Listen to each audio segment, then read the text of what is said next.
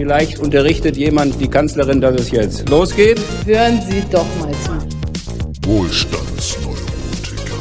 Gestört, aber funktionsfähig. Der Podcast. Der Podcast. Damit bin ich am Ende. Herzlich willkommen beim Wohlstandsneurotiker, dem Podcast der Neulandrebellen. Heute mit Tom J. Wellbrock und Gerd Even Unger. Hallo Gerd. Hallo Tom, ich freue mich von dir zu hören. Ich freue mich auch von dir zu hören. Und dann auch noch mit so einem glockenklaren Sound. Du bist wieder zurück im Mikrofonland. Ja, ich bin wieder im Mikrofonland. Leider. ja, darauf kann ich keine Rücksicht nehmen. Ich verstehe es zwar, dass du jetzt lieber an einem anderen Ort wärst, aber du bist hier. Und ähm, für mich ist das insofern rein egoistisch betrachtet ausgezeichnet, weil ich einen deutlich besseren Sound zum Verarbeiten habe. Ja. Ja, worüber sprechen wir heute, Gerd? Wir sprechen über wir sprechen eigentlich über ein, ein, eine, eine Titulierung, die ich ganz lange vermieden habe und ähm, an die ich auch gar nicht so richtig geglaubt habe, wenn ich ganz ehrlich mhm. sein soll. Mhm. Wir sprechen über das, was äh, landläufig äh, The Great Reset genannt wird.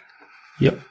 Und ähm, ja, so sehr und solange ich mich dagegen gesperrt habe, äh, darüber zu sprechen, beziehungsweise das auch als realistisch in Erwägung zu ziehen, muss ich nun doch nach zwei Jahren, zweieinhalb Jahren Corona und jetzt äh, einigen Monaten Ukraine-Krieg und den daraus folgenden politischen Aktivitäten das Ganze irgendwie doch nochmal äh, von vorne anfangen und äh, nochmal neu durchdenken. Wie ist es denn bei dir? Ja, bei mir ist es ähnlich. Also mir klang das zunächst irgendwie alles so zu sehr nach Verschwörungstheorie, bin auch nach wie vor nicht davon überzeugt, dass es irgendwie alles so planvoll zugeht, wie äh, das für manch anderen wohl den Anschein hat. Aber ja, es stimmt, die Welt ordnet sich neu und sie ordnet sich neu zu unseren Ungunsten, würde ich jetzt mal sagen. Ja, und äh, das ist tatsächlich das, was, äh, was mich eigentlich dazu bringt, diesen, diesen, äh, ähm, die letzten Jahre äh, angekündigten, befürchteten oder prophezeiten Great Reset in der Form jetzt irgendwie neu einordnen zu müssen. Denn äh, ich, ich sehe es auch so, ähm, dieser, vielleicht können wir mal versuchen, das so ein bisschen einzuordnen. Wie, was, was, was versteht man eigentlich unter diesem Great Reset ursprünglich und was könnte man vielleicht heute darunter verstehen? Vielleicht sollten wir da mal so rangehen. Was denkst du? Ja, vielleicht ist er, also ich meine, der Begriff selber, der wurde, glaube ich, aufgenommen irgendwie Davos. Klaus Schwab hat den wohl irgendwann mal in den Raum geworfen. Ja, den, aber den gab es, glaube ich, schon. Also es gab äh, Great Reset, es gab vorher schon mal so einen ähnlichen, das ist ja. aber schon zehn oder zwölf Jahre her. Great Great, ich weiß es nicht mehr. Vielleicht können uns Kommentatoren helfen, aber ähm, ähm, also Great Reset ist tatsächlich etwas neuer und es gab davor einen ähnlichen Begriff, der wohl auch ähnlich besetzt war. Wir können ja jetzt einfach mal vom Great Reset ausgehen und dann ja. erzähl doch mal weiter. Der ist dann ja. Klaus Schwabs Hirn irgendwie entsprungen. Ne? Genau, also ich also da tauchte der für mich zumindest zum ersten Mal auf, dass das, das schlug dann hohe Wellen, weil ähm, wurde dann so gesagt, ja, da, die wollen das jetzt alles neu starten und, und äh, es ging da, glaube ich, das war alles im, Co im Kontext von Corona, ne? Mm, nee, ich glaub, früher. Nee, nee, das war schon früher. Ah, okay. Das war schon früher. Also ich erinnere mich an eine Zeit, äh, da wurde dann darüber diskutiert, ähm, ob dieser Great Reset jetzt ähm, womöglich ähm, irgendwie so eine Art Sozialismus wäre. Mhm weil irgendwie alles mehr oder weniger äh, planwirtschaftlich gesteuert und gelenkt werden soll. Das hat mich aber nie so überzeugt, ähm, weil ja auch letztlich auch bei diesem Great Reset tatsächlich die Priorität eher sogar auf der Unternehmensseite und auf der Unternehmensmacht ja. gelegen hat. Also Sozialismus zumindest würde ich äh, diese Konstruktion eher nicht nennen wollen. Nee, nee, das, das kommt dann auch immer so aus dieser libertären Ecke, die wird dann immer äh, alles, alles, was nicht irgendwie völlig freier Markt ist und völlig privatisiert ist, ist dann immer gleich Sozialismus, ne? Ja. Äh, das, das, ähm, das ist natürlich absoluter Quatsch. Das ist natürlich irgendwie völliger Unsinn da kommen dann, dann auch immer so Ideen von privatem Geld und, und äh, man könnte irgendwie alles privat machen, weil es die Privaten irgendwie besser können als der Staat und der Staat und Steuern sind Raub und, und die haben natürlich immer sofort auch die Idee, dass wenn irgendjemand etwas neu ordnen möchte, staatlicherseits, dann, dann ist es immer gleich Sozialismus. Das ist natürlich irgendwie blanker Unsinn. Was, aber ich glaube, was, vielleicht korrigierst du mich, wenn ich da völlig falsch liege, aber irgendwie ging doch Great Reset, ging dann auch irgendwie schon irgendwie so in Richtung, das hing doch auch damit zusammen, irgendwie man besitzt kaum noch was, ist aber vollkommen glücklich, weil alles irgendwie zur Verfügung steht, irgendwie sowas. Ja, das ja. Da, ja, also das, das ist eigentlich auch wieder ein bisschen aktueller, aber da können wir vielleicht später nochmal drauf mhm. zu sprechen kommen. Äh, es ist tatsächlich wohl so, dass ähm, sozusagen äh, der Nichtbesitz sozusagen dann glücklich machen soll. Trotzdem ist man aber mit allem ausgestattet. Mhm. Es gehört einem halt nur nicht mehr und äh, ja, ähm, darüber hinaus wird dann, äh, das ist ja auch äh, diese, dieser, dieser äh, Imagefilm vom äh, World Economic Forum, äh, der zielt auch darauf ab, dass ähm, natürlich alle sind glücklich, ist ja klar, aber ähm, die, die Umwelt wird eben auch massiv geschont und es mhm. wird jetzt nachhaltig produziert und äh, wie gesagt, ich weiß nicht, ob ich schon erwähnt habe, alle sind glücklich und äh, freuen sich ähm, und ähm, ja, es gibt äh, dann von vom ähm, WEF, vom World Economic Forum, gibt's dann sogar einen äh, Eintrag, eine Neuerung. Ich glaube, die ist aus dem August letzten Jahres nagel mich nicht fest, aber ich glaube, so ungefähr der Zeitraum dürfte das sein. Der hat es dann auch in die Wikipedia geschafft und ähm, das finde ich schon sehr interessant, weil da tatsächlich dann drin steht, äh, dass äh, tatsächlich die äh, politischen äh, beziehungsweise die Gesellschaften an sich ähm, tatsächlich im Wesentlichen von bestimmten ausgewählten, besonders guten Unternehmen ja letztlich geführt werden sollen und äh, dass die Regierungen, also jedes Land hat schon noch Regierungen, äh, die werden aber dann gewissermaßen als äh, Berater angeheuert, so könnte man fast sagen. Also das wäre mhm. eigentlich eine Umkehrung dessen, was wir heute erleben. Mhm. Das geht, glaube ich, also das geht auf, bitte? Klingt ja traumhaft. Ja, ja, das hat natürlich auch, äh, ich weiß nicht, ob ich es erwähnt habe, hat natürlich auch viele glückliche Menschen dann zur Folge, ist ja klar. Mhm. Äh, und das geht natürlich, das geht natürlich äh, dann äh, deutlich weg von dem Sozialismusgedanken, wenn man das so mhm. zu Ende spinnt. Die Frage ist natürlich, ähm, wie soll das eigentlich kommen, diese glücklichen Menschen und die plötzlich so wichtige Umwelt auf das auf die genau die Unternehmen, die sie jahrzehntelang versaut haben, jetzt plötzlich Rücksicht nehmen naja. aufgrund eines Great Reset oder stammt ja auch von Klaus Schwab äh, aufgrund einer kreativen Zerstörung.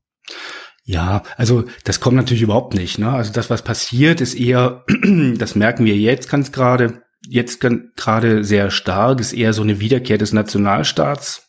Ne? Da ist es genau das Gegenteil von Great Reset. Die Welt ordnet sich neu und zwar ganz traditionell anhand von Nationalstaaten, China, Russland. Die BRICS werden bedeutender. Und ja, was dann aber auch schon wieder eher nicht nationalstaatlich äh, ausgerichtet ja, na, ja, natürlich, das, das sind dann schon so transnationale Zusammenschlüsse, aber, und das finde ich dann schon äh, den interessanten Aspekt, was jetzt BRICS angeht oder auch was, was auch äh, so zu, Zusammenschlüsse von, von China und Russland angeht oder, oder dass das das sind Gegenentwürfe zu sowas wie, wie der EU. Äh, in der, die EU zwingt die Nationalstaaten ja im Grunde dazu, Souveränität aufzugeben ja, und ihre nationale Identität auch aufzugeben und sich unterzuordnen unter das EuGH, das, den Europäischen Gerichtshof, die Kommission und so weiter. Mhm. Während eigentlich diese Zusammenschlüsse, die da entstehen, das Gegenteil tun. Da bleibt der, die Souveränität der Nationalstaaten, die bleibt, bleibt erhalten und es gibt trotzdem einen kraftvollen Machtblock. Es entsteht trotzdem ein kraftvoller Machtblock äh, als Gegengewicht zum Westen. Ne? Mhm. Ja, und die als als Idee finde ich das natürlich irgendwie viel interessanter, weil die die EU ist natürlich das genau das Gegenteil von dem, was sie eigentlich sein will. Sie ist weder demokratisch noch ist sie äh, liberal noch offen, sondern es ist ein autoritärer bü bürokratisches bü bürokratisches Konstrukt das äh, im Grunde die Demokratie in den Nationalstaaten völlig aushöhlt und sich auch mit in, massiv einmischt. Ne? Also sie, die, die Kommission und auch der Europäische Gerichtshof, die regieren ja durch auf die bis zu bis zu den Parlamenten, europäischer Stabilitätsmechanismus und so weiter. Wenn sie, wenn da jemand Kredit haben, wenn da ein Staat einen Kredit haben will, dann gibt er Souveränitätsrechte auf. Das passiert jetzt in, bei diesen Zusammenschlüssen, BRICS oder ja, oder auch der, der Zusammenschluss mit von, von Weißrussland und, und, und Russland, so das passiert da nicht. Da wird keine Souveränität aufgegeben. Ja. Äh, über BRICS können wir gleich auch nochmal sprechen. Ja. Lass uns mal erstmal nochmal über die westliche Konstruktion sprechen, also die Europäische Union plus die Vereinigten Staaten. Die muss man ja immer irgendwie die muss man immer mit reinnehmen, weil die natürlich äh, ihrerseits wiederum auf die ganz auf die ganze Konstruktion der EU wiederum äh, hm. erheblichen Einfluss hat. Wenn wir jetzt noch mal diesen diese Idee des Great Reset, des Great Reset ähm, aufnehmen, frage ich mich eigentlich, wie das funktionieren soll. Also es gibt natürlich, es gibt natürlich so so ähm, Pläne. Der Ernst Wolf spricht ja auch häufiger mal davon, äh, dass zum Beispiel die Banken und ähm, das wäre natürlich tatsächlich ein extremer Neustart, äh, dass die Banken im Prinzip vom Kunden und äh, Kredit, also Privatkreditgeschäft äh, quasi komplett befreit werden oder enthoben werden, wie man das auch sehen möchte. Mhm und äh, dass dann dementsprechend die Bürger eigentlich sozusagen ein, ein, wenn du so willst, ein Bürgerkonto hätten bei der jeweiligen Zentralbank und äh, dass das äh, dann natürlich auch einhergeht mit der Abschaffung des Bargeldes und dementsprechend, da ja private Banken, Sparkassen dann keine Kredite mehr vergeben können, müssen die Kredite dann eben von diesen Zentralbanken vergeben werden. Was dann natürlich bedeutet, dass, äh, dass äh, der Marktgedanke da äh, komplett futsch ist. Mhm. Der ist weg. Also wenn ich jetzt nur bei der Zentralbank Geld bekommen kann, also hopp oder top, entweder ja oder nein, äh, dann bin ich natürlich zutiefst abhängig und ähm, bin dann auch noch darauf angewiesen, äh, dass ich die Voraussetzungen erfülle, die die Zentralbank dann eben erwartet. Jetzt ist natürlich die Frage, welche Voraussetzungen sind das? Und ähm, sind die vergleichbar mit den Voraussetzungen der bisherigen Kreditvergabe? Oder, das wäre jetzt dann auch wieder Richtung Great Reset, gibt es vielleicht dann noch ein Social Points System oder sowas, ähm, das dann auch noch mit in die Kreditvergabe eingezogen wird? Dann stellt sich die Frage, ähm, die auch äh, Ernst Wolf zumindest stellt, wird es auf, weil die Kaufkraft ja sowieso schon extrem gering geworden ist. Und jetzt erleben wir es ja gerade wieder im Zuge dieser wahnsinnigen Wirtschaftspolitik der Bundesregierung, wenn wir es mal auf Deutschland jetzt reduzieren, wird es dann womöglich ein, äh, ein, ein universelles, also kein bedingungsloses, sondern ein universelles Grundeinkommen geben äh, und kann das Grundeinkommen dann ähm, möglicherweise auch ähm, beschnitten oder gekürzt werden, wenn sich jemand nicht so verhält, wie er sich verhalten soll. Das sind natürlich jetzt alles irgendwie äh, Schüsse ins Blaue und äh, mhm. Spekulationen, aber ich finde es tatsächlich nicht so ganz unrealistisch, wenn man bedenkt, und das ist auch letztlich die Quintessenz, äh, zu der dann äh, Ernst Wolf kommt, äh, dass eigentlich das äh, zumindest das westliche System, das Wirtschaftssystem, wie wir es kennen, äh, durch wirtschaftliche Verwerfungen, durch äh, viel zu viel Geld im Umlauf, niedrige Zinsen, Inflation, niedrige Löhne, niedrige Renten und so weiter und so fort, dass das System im Prinzip im Arsch ist. Und ähm, wenn das so wäre, dann wäre natürlich die Frage, ob das, was ich jetzt gerade beschrieben habe, äh, eine realistische Aussicht wäre. Ja, also so ganz spontan zu deinen Einwürfen ist mir eingefallen, es gibt schon ein Sozialpunktesystem bei der Kreditvergabe. Ah, okay. Das heißt Schufa. Ach so, ja. Ja, also die Kredite, die du bekommst, die die Zinsen, die du die man zahlt, die man zahlen muss auf, der, auf den Kredit, ne, die hängen ab von deiner Kreditwürdigkeit, von der von deinen Schufa-Einträgen, ob du da früher schon mal äh, Kredite pünktlich zurückgezahlt hast oder eben nicht, ob es da und so weiter. Also faktisch so ein System gibt's gibt's eigentlich schon. Ne? Ja, Wobei das sich natürlich auf das Monetäre mehr oder ja, weniger doch ja. begrenzt, ne? Also ja, es, ja, das stimmt, ja. Ist jetzt natürlich nicht so, dass äh, was was ähnlich, wenn ich jetzt äh, gerade einen Artikel geschrieben habe über die Toten von Odessa im Jahr 2014, äh, das fließt natürlich jetzt bei der Schufa nicht mit ein. Nee, das das fließt nicht mit ein, aber aber im, im, im Prinzip steuern wir, natürlich steuern wir darauf hin, dass das äh, auf, auf eine zunehmende Kontrolle klar, das fließt jetzt nicht und dein, deine Aktivitäten bei Twitter, ob du da gesperrt wirst oder nicht, die fließen noch nicht in die Kreditvergabe ein, aber natürlich ist sowas, sowas denkbar. Und was, was auf jeden Fall passiert, also der Zugang zur Bank wird schon, also in der Bundesrepublik aktuell wird schon benutzt, um zu Maßregeln und zu reglementieren. Also ich, in der Bundesrepublik bei uns, es gibt ja keine Zensur, mhm. aber äh, allen unliebsamen Journalisten und auch RT wurde einfach das Konto gekündigt. Das gab's ja schon, ne? Ja. Ne? Also die aktuell, also man kann von den, von den einzelnen Journalisten halten, was man will, aber das ist natürlich ein absolut illegitimes Mittel.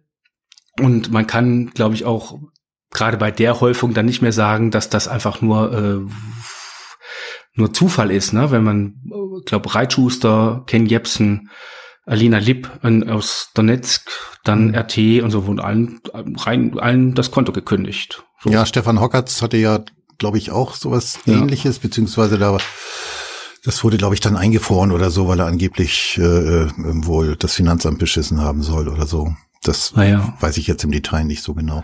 Ja gut, das stimmt natürlich. Und ähm, das Ganze ist natürlich auch deswegen brisant, weil das Ganze ja auf äh, dann die AGB hinausläuft und äh, letztlich dann auch nichts begründet werden muss. Und ähm, ja.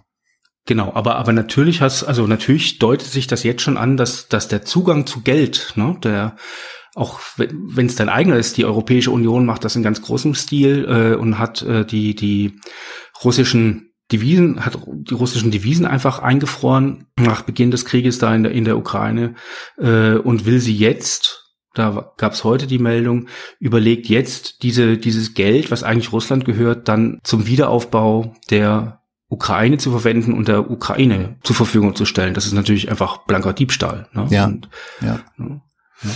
Und also da, und dass ich, das ist natürlich super ungut, ne, wenn sich, wenn sich dann wirklich äh, staatliche Strukturen dann in, in, in diesen privatrechtlichen Bereich einmischen, um, um Maß zu regeln und um, um, um zu maßregeln und um zu reglementieren und um zu strafen, faktisch. Ne? Das, das ist natürlich, das ist, das geht faktisch gar nicht. Aber natürlich wird das auf uns zukommen, gerade in dem äh, zunehmend totalitärer werdenden Westen. Ne? Hm. Das ist absehbar. Äh, vielleicht nochmal ein äh, weniger abstraktes Beispiel, was heißt abstrakt, also weniger weit weg gefühlt. Äh, von wegen Einfrieren russischer, äh, das sind ja Oligarchengelder, heißt es äh, dann, die da eingefroren werden. Ja, das sind zum, Eis, zum einen sind es irgendwie Oligarchengelder, also irgendwie russische reiche Leute, russische Milliardäre, aber das sind eben auch, das sind ja auch die Einnahmen, die Russland gemacht hat aus dem Gasgeschäft.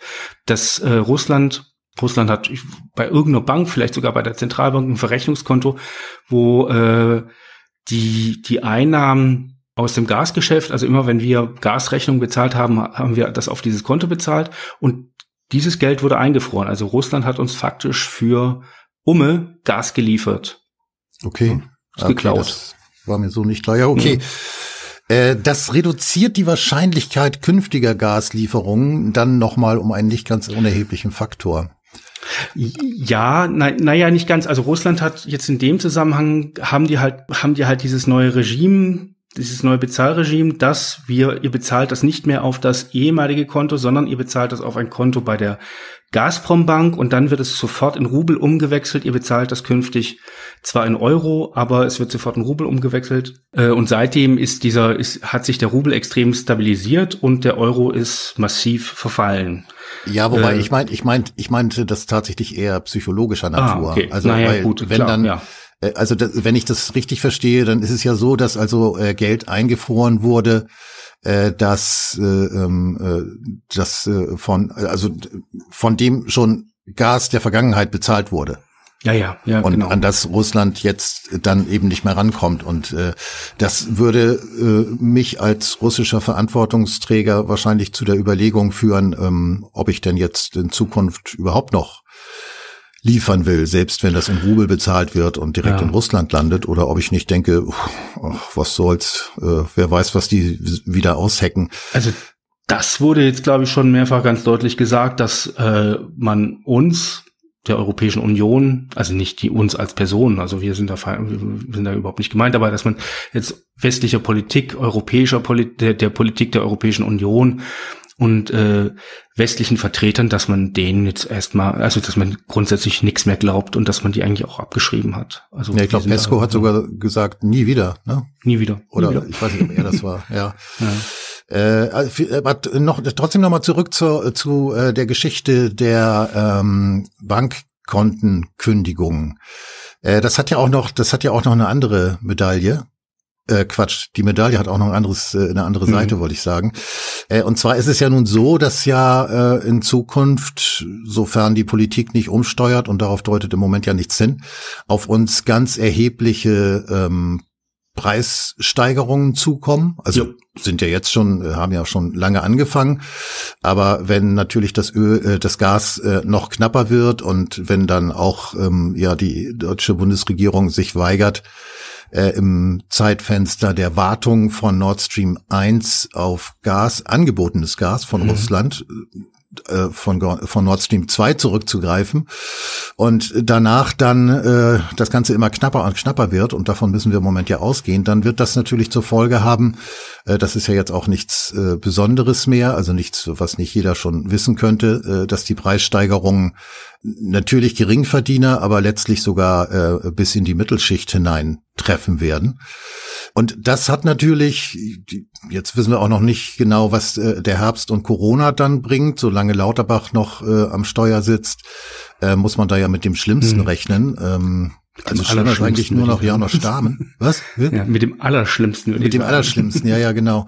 Ähm, lange Rede, kurzer Sinn. Worauf ich hinaus wollte, ist, ähm, es ist zu befürchten, dass tatsächlich die Zahl der Haushalte, die Insolvenz anmelden müssen, vermutlich deutlich steigen wird. Mhm.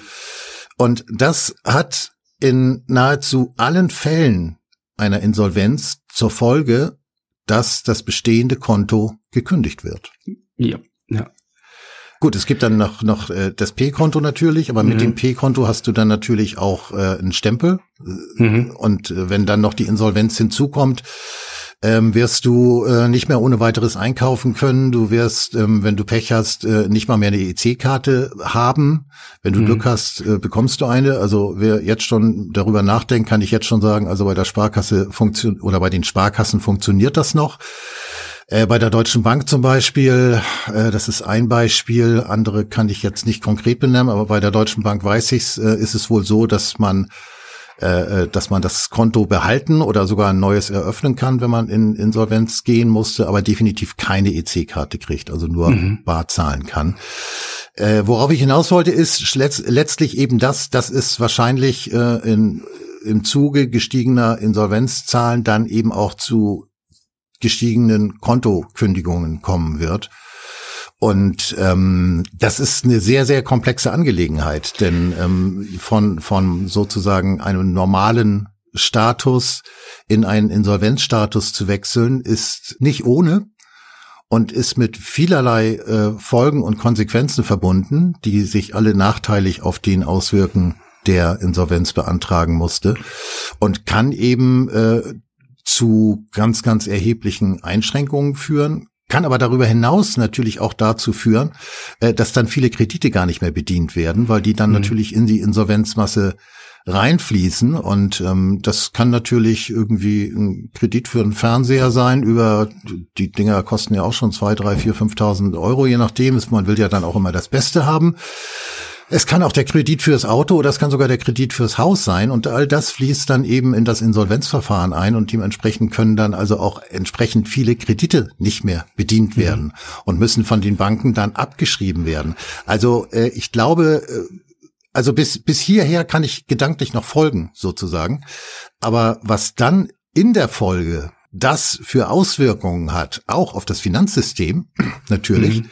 wenn so wahnsinnig viele äh, Kredite dann plötzlich wegfallen, weil die einfach sagen, okay, Insolvenzverwalter, regel das mal und pack das da mal mit rein. Ähm, ich glaube, das, äh, das sind, das sind Folgen, äh, die, die kann man sich, kann man sich überhaupt gar nicht vorstellen. Ja, das, ja klar. Also durch die, das was jetzt passiert, das was äh, auch bei, was in den nächsten, nehme ich mal an, Monaten passieren wird. Natürlich nehmen die Insolvenzen zu und natürlich gerät das ganze System immer weiter in die Schieflage und es trifft natürlich die am unteren Ende, die trifft es natürlich am härtesten. Ne? Das ist also und wir sind darauf ja auch schlecht vorbereitet. Die Europäische Union ähm, ist seit 2008, 2009 faktisch in der Dauerkrise. Ne? Zuerst kam das, was Staatsschuldenkrise genannt worden, was war die war gar keine Staatsschuldenkrise, aber das was also es gab, gab die Griechenland-Krise, dann im Anschluss kam die war gerade so ein bisschen überwunden, dann kam irgendwie die Corona-Krise und jetzt kommt irgendwie die große, die, die, die Ukraine-Krise. Wir sind und die Europäische Union fällt faktisch äh, immer weiter zurück und gräbt sich jetzt auch noch äh, durch die Sanktionen selber das Wasser ab. Das muss man ja auch nochmal ganz deutlich sagen. Das, was wir jetzt erleben, ist ja hausgemacht. Das ist ja, da ist ja jetzt nicht Russland dran schuld, wenn wir sagen, wir wollen äh, Nord Stream 2 nicht aufdrehen. Ja? ja. Wir, wir könnten die Krise, die sich äh, äh, über die sich jetzt gerade der deutsche Mainstream irgendwie die Finger wund schreibt, die könnten wir innerhalb von fünf Minuten beenden, indem wir sagen, okay, wir, wir drehen jetzt den Gashahn bei Nord Stream 2 auf, dann ist nämlich alles vorbei. Ne? Dann sinken die Preise wieder. Äh, das wollen wir ja aus ideologischen Gründen nicht. Und da stellt sich für mich die Frage, wie lang wie lang die Deutschen dann auch bereit sind, das tatsächlich mitzumachen, weil hier wird irgendwie eine Ideologie auf dem Rücken der deutschen Steuerzahler, auf dem Rücken der, der, der Bevölkerung ausgetragen, äh, die sich, wo sich immer größere Teile äh, der Deutschen überlegen müssen, ob sie lieber in der warmen Wohnung sitzen oder ob sie sich was zu essen kaufen. Das, und das ist hausgemacht. Wie gesagt, das ist, dafür kann weder Putin noch sonst irgendjemand was, außer die deutsche Politik. Das ist Herr Habeck, das sind die Frau, Frau Baerbock, das ist, das ist unsere Regierung, die das macht. Ja. Und und äh, die versuchen das zwar, um, natürlich auch die Europäische Union, die, die, die Kommissionspräsidentin von der Leyen, die ist da auch mit ganz vorne mit dabei. Und meine, die versuchen das jetzt zu verdecken, versuchen so die, die Schuld irgendwie Putin in die Schuhe zu schieben. Aber ich bin gespannt, wie lange die Deutschen da wirklich auch noch stillhalten und das mitmachen, weil sie ja, weil sie, ja. es gibt, es gibt eine Lösung dafür und diese Lösung für die aktuelle Energiekrise, die die Inflation so antreibt, die heißt Nord Stream 2. Ja, ja, ich glaube, das dauert tatsächlich noch ein bisschen äh, und zwar aus äh, unter anderem dem Grund, ähm, dass ähm, du hast gesagt, es sei ideologisch motiviert, hm. aber es wird ja moralisch verkauft. Und ähm, das ist, ich glaube, das ist auch das Einzige, was jetzt noch funktionieren kann. Also ich meine, ähm, das Feindbild Russland wird ja genauso gehegt und gepflegt ähm, wie das verklärende Bild der Ukraine. Es gibt mhm. da ja mhm. überhaupt keine Zwischentöne mehr, also ja. weder, weder bei der russischen noch bei der ukrainischen Betrachtung. Ähm, die Ukraine ist das Land, in dem äh, Milch und Honig fließen gewissermaßen mhm. und in Russland ist sowieso immer alles dunkel. Die müssen 24 Stunden am Tag Licht anmachen, weil alles so dunkel ist in Russland. Ja, lauter Diktatur. Ja, ja, ja, genau, genau. Und ähm, aber das funktioniert letztlich bei einem Großteil der Bevölkerung, glaube ich, relativ gut. Mhm, ähm, das stimmt leider. Ja. ja, weil letztlich eben auch die Informationsquellen, die zur Verfügung stehen, dann häufig äh, schlicht und ergreifend nicht genutzt oder auch nicht gekannt werden. Hm. Äh, ich würde sogar sagen, es gibt sogar äh, sozusagen handwerklich äh, da Probleme bei vielen Leuten, die überhaupt gar nicht in der Lage sind, überhaupt äh, jetzt vielleicht mal ähm, weiterführende oder, oder abweichende Informationen überhaupt nur zu suchen. Hm. Weil eine Suchmaschine äh, zu bedienen ist ja eigentlich auch nicht so ganz ohne, wenn man mal, wenn man es mal ganz genau nimmt. Und ja, das stimmt. Selbst wenn man dann auf Informationen stößt, die man vorher nicht kannte, muss man die erstmal einordnen. Man muss die qualifizieren. Sind die sind die verlässlich oder nicht? Denn es gibt natürlich äh, man muss es ja auch nicht beschönigen. Es ist ja nicht so, dass äh, alternative Medien äh, per se gut, richtig und nobel und edel sind, sondern da gibt's ja auch eine Menge Müll. Hm. Und ähm, der Mediennutzer äh, muss dann entscheiden, ja, wo, wo bin ich denn jetzt hier gelandet und ist das irgendwie schlüssig oder nicht? Oder dann muss er womöglich noch weiter forschen und dann gibt's Verlinkungen und da muss er dann auch hin und wer weiß, wo er dann da wieder landet und so weiter. Also es ist alles, alles nicht so einfach. Ähm, es erleichtert aber natürlich dementsprechend ganz, ganz erheblich äh, die moralische Argumentation. Und die moralische äh, Argumentation ist eben die, das kennen wir ja, das kennen wir schon von Corona, da sterben Menschen. In dem mhm. Moment, wo jemand sagt, da sterben Menschen, äh, ähm, hat er im Prinzip seinem Gegenüber gewissermaßen schon die rhetorische Knarre an die Schläfe gesetzt. Mhm. Denn dann kannst du eigentlich kaum dagegen argumentieren. Und das funktioniert im Moment noch relativ gut. Ja. Trotzdem wundere ich mich zum Beispiel, also ich weiß zum Beispiel nicht, wie weit verbreitet in der Bevölkerung zum Beispiel dieses Wissen ist, äh, ähm, dass Russland angeboten hat, zumindest für die Dauer der, der Wartung von Nord Stream 1, Nord Stream 2 aufzumachen, um verlässlich Gas zu liefern. Nee, das schwer zu sagen. Also in, in, in, ich, in, ich mag, also in, in jetzt auf Tagesschau und so, da habe ich jetzt kann sein, dass das irgendwo in einer in Beisatz irgendwo mal gefallen ist, aber es wurde jetzt nicht groß kommuniziert. Ja, es also wird die, dann ja auch schon wieder als als irgendwie politisches Druckmittel irgendwie. Ja, ja. Ähm, und, dann, wenn, dann wird es irgendwie eingeordnet, diskreditiert. Ja, ja, genau, genau. Wir dürfen, ja. wir dürfen. Also Nord Stream 2 klingt zwar gut, wäre für unsere Gassituation in Ordnung, aber Putin hat ganz Böses im Sinn und führt irgendwas anderes im Schild und deswegen ja. dürfen wir auf diese in diese Falle nicht reintappen. Äh, das gehört natürlich dann eben auch zur Medienkompetenz, äh, auch da sich sich dann, also das, das würde ich eigentlich wirklich auch erwarten von Medienkonsumenten, äh, dass sie sich bei solchen Geschichten dann auch wirklich fragen, okay, macht das jetzt Sinn oder nicht? Und wenn nicht, selbst wenn ich nicht bereit bin, weiter in andere alternative Quellen äh, einzusteigen, müsste ich zumindest mir die Frage stellen, oder auch beantworten, nee, eigentlich macht das keinen Sinn. Also warum sollte, was hat Russland davon, wenn es jetzt irgendwie zehn Tage, zwei Wochen Nord Stream 2 aufmacht, damit wir Gas bekommen? Was ist denn daran ein kriegerischer Akt? Aber so weit gehen dann, glaube ich, viele nee, das, das, Also die, die, diese Ressentiments, die sind gut gezüchtet und die sitzen fest. Ne? Das ist, das ist tatsächlich so.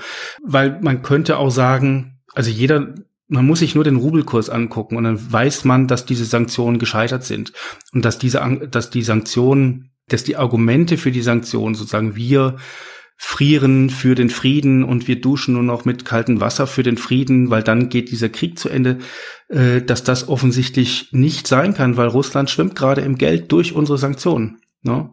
Der Rubel ist die stärkste, ja, aktuell ja, die stärkste aber, Währung. Ja, ja. aber äh, das ist ja klar, wer daran schuld ist. Hm. Äh, Kubicki. Ah, nur gut. Ja. Denn äh, der, der nimmt offensichtlich überhaupt keine Rücksicht beim Duschen. Hat er hm. gesagt. Er lässt sich nicht vorschreiben, wie viel Minuten oder mit wie welchem Wasser er duscht oder so. Ja, und das ist natürlich zutiefst, äh, ja, es ist unverantwortlich und letztlich ähm, funktioniert deshalb natürlich auch alles nicht wegen ja. Ja, ja, ja. Der, der Schuldige ist gefunden. Das ist, das ja. ist wichtig. Dann weiß man, gegen wen man argumentieren muss. Was ich aber, was, was natürlich jetzt im, in, in den nächsten Monaten äh, sich wahrscheinlich nochmal beschleunigt, ist das Auseinanderfallen der deutschen Gesellschaft. Ne? Du hast das vorhin schon erwähnt mit, ähm, äh, mit P-Konto und es gibt eine zunehmende, wahrscheinlich eine größere werdende Zahl an Privatinsolvenzen. Und äh, natürlich deutsche Gesellschaft fällt immer weiter auseinander. Es gibt bei uns viele Bereiche, in denen, in, äh, wo, wo sich Armut äh, abzeichnet. Das ist weithin gar nicht bekannt. Also ich weiß aus äh, meinem beruflichen Umfeld, um in der Sozialpsychiatrie, es gibt so etwas wie eine Internetarmut. Ne? Wenn man nämlich einen Schufa-Eintrag hat, bekommt man kein Festnetz. Wenn man ja, umzieht, kein Festnetz, kein Handyvertrag, das stimmt. Bekommt ja. kein Festnetz, bekommst kein Handyvertrag, du kannst alles nur mit Prepaid-Karten machen. Das war in der Corona-Krise, als alle irgendwie zu Hause saßen und, und die Kinder mit, äh, äh zum Teil mit, mit äh, Fernunterricht beglückt wurden, mit, mit irgendwelchen Tablets, war das für, für, für Leute, die jetzt aufgrund einer Privatinsolvenz oder sonst irgendwas irgendwie äh, von dem Schufa-Eintrag war das ein Riesenproblem, weil die konnten ihre Kinder faktisch nicht am Unterricht teilnehmen lassen, weil sie kein Internet haben und weil es in Deutschland auch kein Garant nichts nicht so etwas gibt wie eine staatliche Garantie, dass du einen Internetzugang haben musst. Das stimmt, das ist ganz wichtig. Das habe ich tatsächlich ja. vergessen vorhin. Das wollte ich auch noch sagen. Ja, Internetarmut. Ja. Also äh, auch die wird dann dementsprechend natürlich erheblich zunehmen. Und ja. ähm, und das koppelt das koppelt die Leute wirklich wirklich ab. Ne? Ja. Also je, je, je weiter wir äh, sowas treiben wie zum Glück ist äh, Deutschland da, das ist irgendwie die, die äh, andere Seite der Medaille. Zu, zum Glück gibt, funktioniert das in Deutschland alles noch nicht so wahnsinnig gut, so mit E-Governance und, und, und so weiter und so fort. Aber ähm, je mehr man über das Internet erledigen muss, desto größer wird die Gruppe, äh, desto größer wird natürlich irgendwie automatisch auch die Gruppe, die dann rausfällt, wenn sie keinen, wenn, wenn, wenn sie keinen Internetanschluss hat. Ne? Ja. ja, ja, und dann kommt natürlich hinzu, ich meine, ich habe jetzt irgendwie mehr oder weniger äh, großtönig von, von äh, Medienkompetenz gesprochen. Äh, wenn ich natürlich überhaupt gar nicht mehr die Möglichkeit habe, ins Internet zu gehen, hm. sondern meine Informationen dann vielleicht, äh, auch wenn ich Glück habe, denn häufig ist das ja dann auch schon an äh, äh letztlich Internetverträge gebunden, wenn ich also irgendwie das Glück habe, noch äh, Fernsehen gucken zu können und mir das als letztes Informationsmittel bleibt, dann habe ich natürlich überhaupt keine Chance mehr, an hm. irgendwelche Informationen ranzukommen und das betrifft in Zukunft vermutlich tatsächlich immer mehr. Aber bevor wir, bevor wir uns da jetzt so ein bisschen verheddern, ähm, die Frage, die auch noch im Raum steht, ist letztlich die, ja, nach dem Warum. Also ich bin da hin und her gerissen und ich weiß irgendwie nicht, was ich da sagen und denken soll. Also äh, Robert Habeck hat vor kurzem in dieser ähm, äh, furchteinflößenden Pressekonferenz, die er dann passenderweise, glaube ich, auch noch in Schwarz gehalten hat, also hatte schon was mhm. Beerdigungsinstitutsmäßiges, äh, hat er tatsächlich, äh, abgesehen davon, dass er wirklich durch eine unglaubliche Ahnungs- und Datenlosigkeit äh, bestochen hat, also ich habe mir das ganze gute Stück angeguckt und kam aus dem Kopfschütteln nicht mehr raus, hat er tatsächlich ähm, nicht in Aussicht gestellt, aber zumindest auch nicht ausgeschlossen, dass wenn alles irgendwie richtig dumm läuft, äh, dass dann letztlich die Energieunternehmen äh, überhaupt gar nicht mehr existieren können, beziehungsweise die Preissteigerung von 200 oder 300 Prozent an ihre Kunden weitergeben müssen, was dann natürlich auch Konsequenzen hat. Mhm. Äh, er sprach dann jedenfalls tatsächlich wortwörtlich von einem ähm, äh, von einem Lehman Brothers Effekt im Energiebereich.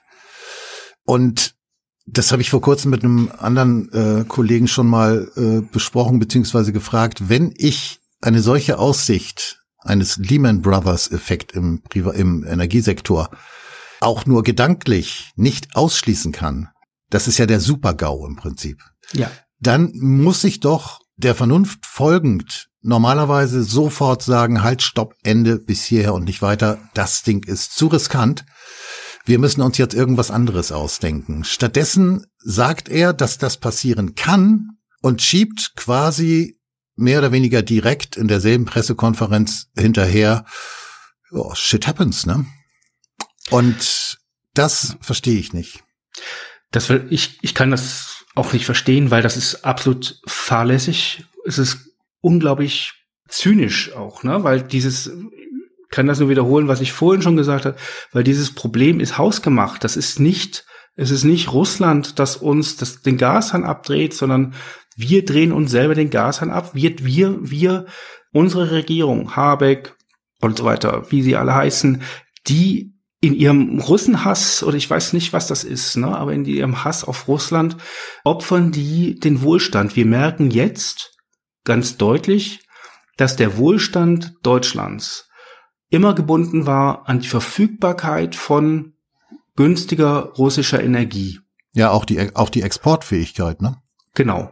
Ja. Die, die Leistungsfähigkeit der deutschen Wirtschaft war einerseits, ist einerseits gebunden an gewesen seit 20, seit der Agenda 2010 an Lohndumping. Ne? Das wurde auf dem Rücken der Arbeitnehmer irgendwie erkauft und eben andererseits offensichtlich seit über 50 Jahren eine, basierte der, der deutsche Wohlstand auf der Verfügbarkeit von günstiger russischer Energie, die hier den Laden am Laufen gehalten hat. Und man kann es offensichtlich nicht einfach sagen, Russ russische Energie wollen wir nicht, wir nehmen jetzt die Energie aus Katar oder sowas. Das funktioniert alles nicht. Hm. Ne?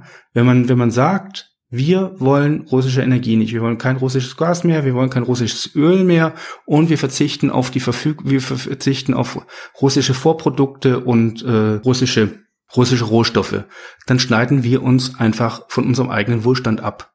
Dann wären wir dritte Welt. Und wer das macht, aus ideologischen Gründen, ne, der hat in einem Ministerposten, hat auf einem Ministerposten nichts zu suchen, weil der arbeitet gegen die Interessen des deutschen, der Deutschen, des deutschen Volkes, der deutschen Nation. Ja. Das ist unglaublich. Und dass sich, dass hier nichts passiert, das ist das, was, was mir so nicht so wirklich verständlich ist, weil äh, Offensichtlich arbeitet die Regierung gegen die Interessen von 80 Millionen Menschen. Niemand will hier im, im Kalten sitzen und wir müssen es auch nicht, wir müssen es einfach auch nicht tun, weil es gibt Nord Stream 2, es gibt die Möglichkeit, einen Kompromiss zu finden, es gibt den Weg an den Verhandlungstisch, äh, der steht der steht offen. Wir wollen es nicht. Mit den Russen reden wir nicht. Wir tun das aus ideologischen, unsere Regierung tut das aus ideologischen Gründen. Es ist fahrlässig. Es ist auch gegen, glaube ich, gegen jeden Amtseid, den die da geschworen haben. Ja, ja, ja, das denke ich auch. gleichzeitig, äh, gleichzeitig frage ich mich natürlich ähm, nach der, also es muss ja, es muss ja trotzdem irgendeine Zielsetzung geben. Also ein, ein Robert Habeck wird ja ein Ziel verfolgen mit dem, was er jetzt macht. Zunächst, also das, das, das, das verstehe ich eben auch nicht. Auf, auf welches letztendliche Ziel läuft das Ganze hinaus. Also ähm, offiziell äh, geht es natürlich darum, den Krieg zu beenden. Das mhm. äh, haben wir ja auch verstanden inzwischen. Alles, was äh, kriegsverlängernd in die Wege geleitet wird, äh, wird ja äh, kriegsverlängernd in die Wege geleitet, um den Krieg zu verkürzen. Ja, genau. Wir liefern Waffen, um den Krieg zu verkürzen. Genau. Und äh, damit es auch weniger Tote gibt, liefern wir Waffen und möglichst dann noch schwere Waffen. Naja gut, russische, also Russen, das ist ja nun was anderes. Äh, also ja, Russen, ja. Russen töten kennen wir sozusagen. Mhm. Das hat eine gewisse Tradition. Aber um mal vom Zynismus wieder wegzukommen, ja, wenn Habeck bleiben wir jetzt mal bei Habeck, also es betrifft ja nicht ihn ja, alleine, also, aber wir nehmen ihn jetzt mal Habeck als das universelle Symbol für das Versagen deutscher Politik. Ja, genau, genau, der, der, der von Schweinen kommt. Wie die Völkerrechterin sagte. Mhm. Gut, äh, also es geht natürlich nicht um die Beendigung des Krieges. Nee. Das ist klar. Also das kann es nicht sein, weil dann dann müsste er ja auch längst beendet sein oder es müsste ja irgendwie mhm. irgendwas passieren, damit er beendet wird. Aber es passiert ja nichts. Also äh, das Ende des Krieges ist also nicht die Motivation, die Habeck und Co. antreiben. Aber was ist dann die Motivation? Ich, ich weiß es nicht. Also die, die Erklärungen, die ich habe, die bleiben auch alle so ein bisschen unbefriedigend. Also es kann natürlich irgendwie einfach absolut politische Dummheit sein, was, was hier gemacht wird, wobei ich das nicht glaube. Also ich halte jetzt Habeck, also Baerbock schon, Baerbock halte ich tatsächlich für strunze dumm, aber Habeck jetzt nicht. Mhm. Und was die Zielsetzung sein sollte, Deutschland, Deutschland so einen selbstgestrickten Morgentauplan äh, aufzuerlegen, ne? sozusagen Deutschland wieder zum zurückzuführen in irgendeinen Zustand der dritten Welt, deindustrialisiert, äh, was, was das am Ende Positives haben sollte oder was was da ja vielleicht werden wir zum größten äh, äh, Getreideexporteur dann in Zukunft weil wir nur noch Ach, Getreide ja. anbauen dürfen ja ja. Ich, ich, ich weiß es nicht. Also ich meine auch die auch die Industrie die ist da ich meine so langsam läuten überall die Alarmglocken und natürlich ist es auch so dass wenn wirklich das Gas abgestellt wenn russisches Gas abgestellt werden sollte dauerhaft dann äh, äh findet eine Deindustrialisierung Deutschland statt äh, in einem Ausmaß, das kann man sich, glaube ich, gar nicht vorstellen, weil dann auch einfach Prozesse, die auf Dauer angelegt sind, die nicht einfach unterbrochen werden können und man schaltet sie dann am nächsten Tag wieder an, wenn wieder Gas vorhanden ist. Ja, dass da, dass da aus der Industrie noch, das alles noch so mit so halb halb Wohlwollen oder wir sagen lieber nix oder ich weiß nicht was was hier gerade passiert, aber das was was die was was äh, Politik mit Deutschland aktuell vorhat, ist Deutschland zurückzuführen in einen vorindustriellen Zustand. Und das bedeutet aber dann nicht, dass wir dann irgendwie klimafreundlich sind oder sonst irgendwas. Also heute hat ja die EU-Kommission irgendwie beschlossen oder äh, hat äh, das Parlament beschlossen, dass äh, Atomkraft und, und Erdgas sind auch irgendwie für, äh, äh ökologische Energieträger, also ist auch, ist auch ökologisch. Und wenn Deutschland tatsächlich wieder zu so einem, also deutsche Industrie fällt weg und deutsche äh, Produktion von chemische Produ chemische Industrie fällt weg, dann bedeutet das ja nicht, dass wir, dass wir plötzlich klimaneutral sind, sondern wir verbrauchen dann wahrscheinlich wieder irgendwie unglaublich viel Kohle und wir fallen einfach zurück, weil wir uns nach wie vor äh, neue Technologien nicht leisten können. Ne? Das ist, mhm.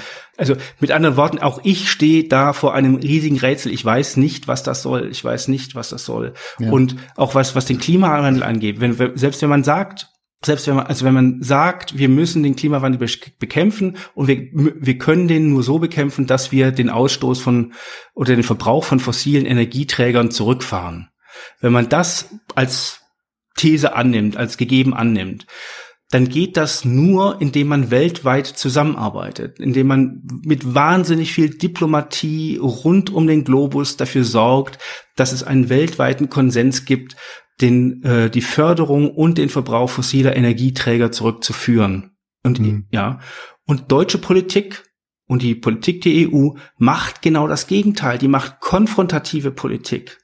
Ne? Die legt sich mit, also Deutschland kommt auf die Idee, sich einerseits mit Russland anzulegen und gleichzeitig will auch noch irgendwie Sanktionen gegen China, äh, will äh, Deutschland noch äh, China mit Sanktionen belegen. Das ist, das ist so Größenwahn und das ist so, dass, dass der kommt ganz klar erkennbar auch dann das Gegenteil davon raus, was man eigentlich erreichen möchte, nämlich jeder macht wieder seine eigene, kocht wieder seine eigene Soße. Man wird diese, die Klimaziele niemals erreichen können. Das ist kontraproduktive Politik, was, was, äh, was gemacht wird. Und das von der rot-grünen Regierung. Rot-grün, FDP. FDP zählt nicht. ja, okay, an der ja. Stelle beenden wir jetzt den ersten Teil und ähm, steigen dann im zweiten Teil an dieser Stelle sozusagen direkt wieder ein. Erstmal vielen Dank, Gerd, und ähm, wir hören uns dann zum zweiten Teil.